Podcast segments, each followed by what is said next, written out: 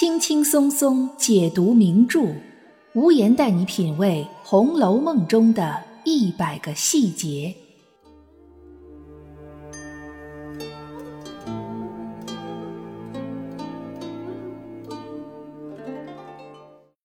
品读细节之美，发现别样红楼。大家好，我是暗夜无言，欢迎您继续收听原创节目《红楼梦》中的一百个细节。除了《红楼梦》男一号贾宝玉之外，其他男性角色在书里是不占据优势的。除了个别人之外，红楼男性在宝玉的口中和曹雪芹的笔下都是人性缺点的集中体。这一点之前在讲到贾云的时候，我们就曾经提到过。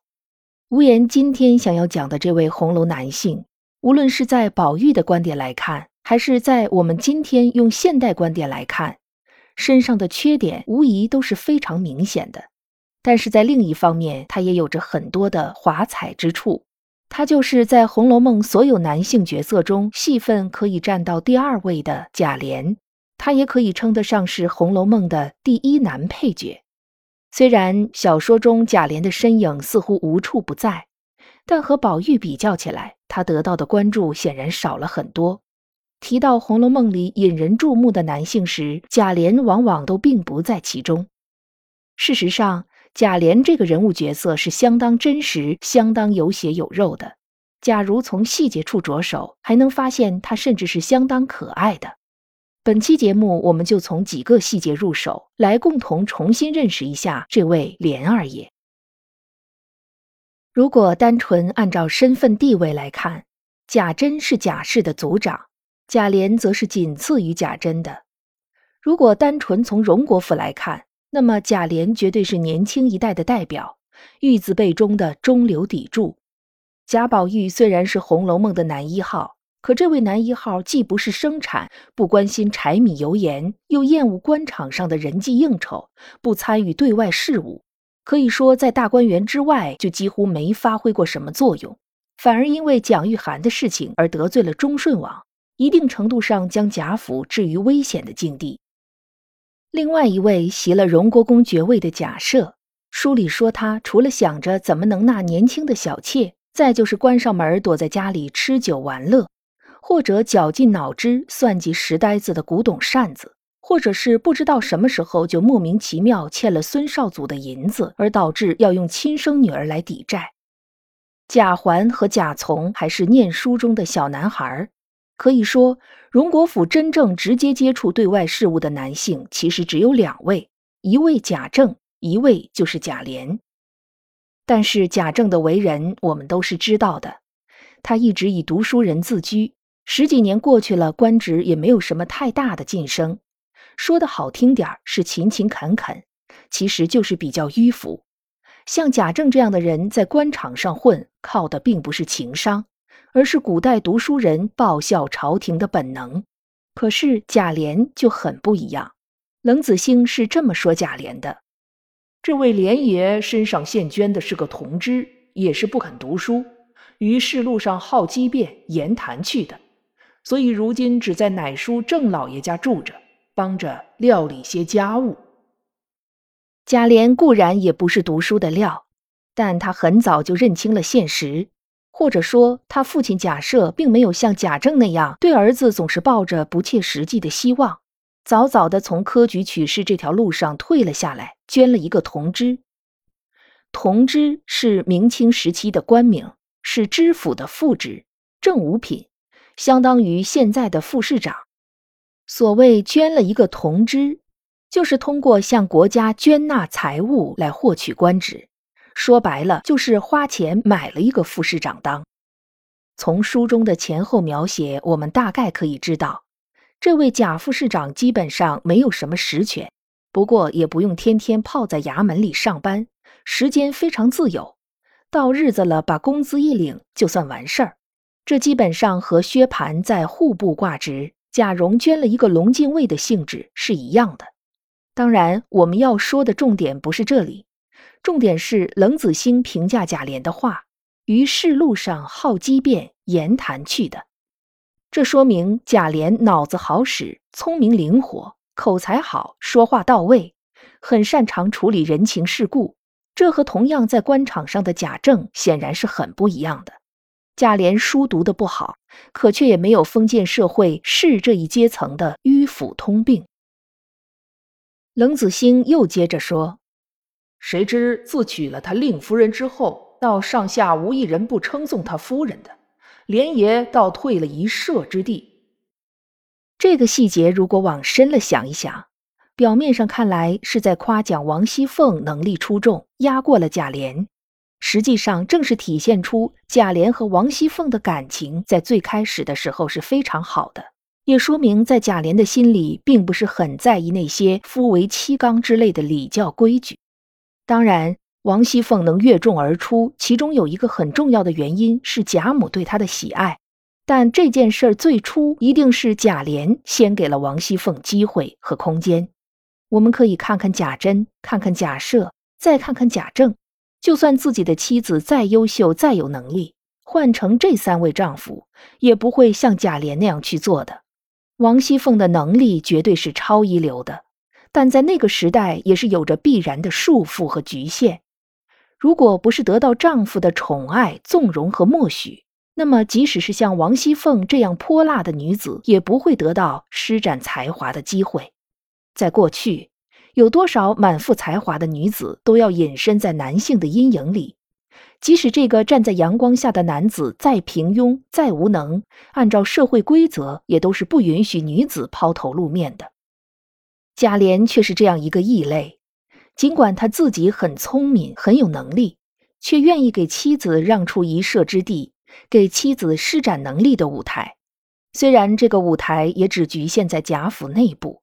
但和绝大多数同时代的女性相比，王熙凤的施展空间已经很大了。在我们看不到的真实的后几十回《红楼梦》里，王熙凤的人生转折点就在于被贾琏休掉。这也说明，在王熙凤和贾琏的人物关系上，其实真正掌握主动权的是贾琏。所以我们在前八十回所看到的这些，应该都是出自于贾琏对王熙凤的夫妻之情。在夫为妻纲成为社会规则的时代，贾琏能成为那个暂时无视规则的人，这是相当大胆而少见的行为。与此相呼应的是贾琏对除了妻子之外其他女性的态度。这里要先说一下贾琏身上一个最大的缺点，那就是好色。用宝玉的话来说，贾琏就是一个只知道淫乐悦己、皮肤烂淫的俗人，并不知道做养脂粉。意思是说，贾琏不懂得怎样去珍惜和呵护女性，是一个只用下半身思考的人。和宝玉比较起来，贾琏的确是不懂得如何以朋友、知己的身份与女性相处的。可是这一点实在不能只归咎于贾琏一个人。宝玉的这种观点实在是太超前、太深刻了。就别说贾琏了，就是放到二十一世纪的今天。在女性的社会地位得到极大提高的今天，能做到像宝玉那样尊重和照顾女性，认为女人是水做的骨肉，男人是泥做的骨肉，又几乎不带有任何个人目的的男性，能有多少呢？所以，我们说宝玉是个极端的个例，不能作为比较的范本。我们倒是可以拿其他红楼男性与贾琏做比较，就比如说贾珍。他的多情多到可以对自己的儿媳妇下手，而贾琏虽然就生活在桃红柳绿的荣国府里，虽然他会对鲍二家的多姑娘这样的仆人媳妇下手，虽然他也会对贾赦身边那些小妾垂涎三尺，可事实上，贾琏的底线守得很稳当。唯一一个和他有点亲戚关系的就是尤二姐，但他是对尤二姐动了真情的。并正式的与尤二姐拜了天地，而且贾琏和尤二姐之间的亲戚关系是绝对无法与贾珍和秦可卿这种公公儿媳妇的关系相提并论的。也就是说，贾珍这种人，你是看不到他的底线在哪里的那种人，可贾琏的底线一眼就能看到。再举一个例子，就比如说林妹妹。像薛蟠这样的人看了一眼林妹妹，就整个人酥倒在那里。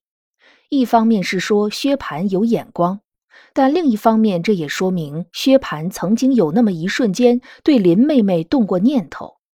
事实上，除了贾宝玉和林如海之外，和黛玉相处时间最长的男人就非贾琏莫属。当初林如海去世，就是贾琏带着黛玉回苏州奔丧，又带着黛玉回来，这一来一回就是几个月的时间。虽不能说是朝夕相处，但也必然是天天见面。要知道。贾琏和黛玉之间的关系与贾宝玉和黛玉之间的关系是一模一样的，两个人都是黛玉的表哥。那个时代，表兄表妹之间的婚配是件很正常的事儿。贾琏虽然已婚已育，也不过是二十岁左右，正当壮年。但我们可以发现，贾琏和黛玉之间没有任何的互动。说黛玉心里有宝玉，别的男性走不进去，那贾琏呢？被描写刻画成那样一个好色如命的贾琏，却对自己这位风华绝代的表妹守之以礼，甚至像薛蟠那样的瞬间动念都不曾有过。总结一下，可以这么说：贾琏的确是好色，但他的好色有他自己的一套原则：第一，不染指荣国府的任何一位姑娘丫头；第二，像多姑娘这样和他有过私情的媳妇儿，他还会留下头发作为念想。包二家的上吊自尽后，他也会黯然失色的去处理后事。在他的好色中，多少留着一点情的成分，并非完全的欲。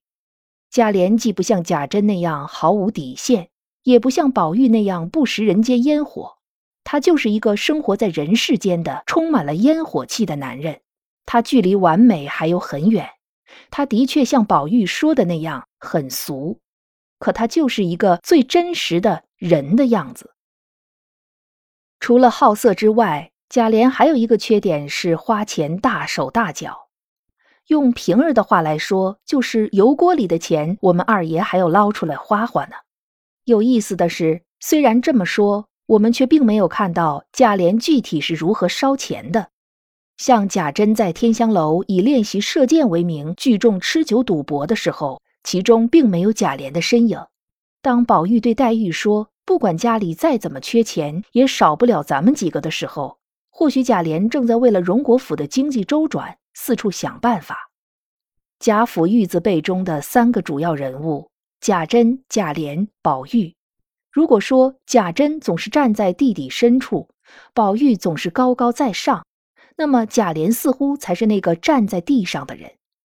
黛玉曾经对宝玉打禅机，问他：“至贵者宝，至坚者玉，而有何贵，而有何坚？”这句话把宝玉问住了。其实这句话稍微改一改，也可以用来问贾珍。珍原本是指珠玉之类的宝物，后来引申为贵重、珍贵、宝贵的意思。可是贾珍又有何珍贵之处呢？反而是贾琏的名字仿佛别有寓意。琏本应该读成赏生琏，原本指的是古代祭祀时盛放粮食的器皿。因为古人认为祭祀仪式可以上达天听，所以敛字又引申为连接，后来便和连接的连字通义，所以也可以读作连。无言的节目里都是遵照这一点，以及八七版《红楼梦》电视剧的通用读法，读作贾琏。通常。王字旁的字都和珠玉珍宝有关，但是连字很特殊，它指的是一种祭祀用的礼器，而且带有连接、连通的意思。贾琏本人的确是在负责荣国府的吃穿用度，同时也是荣国府对外交往的负责人，一个连接外部世界的人。如果我们从宝玉和姑娘们所生活的大观园里抬起头向外看，贾琏无疑是贾府最重要的一个人物，他是一个脚踏实地的生活在真实世界里的角色。大观园里的风花雪月能够维持下去，是需要仰赖这样的人的。本节目是《红楼梦》中的一百个细节，欢迎您订阅关注本专辑，为专辑进行五星好评，也欢迎您为节目打 call 打赏来支持主播的创作。本节目由喜马拉雅出品，独家播出。我是暗夜无言，让我们下一期再见。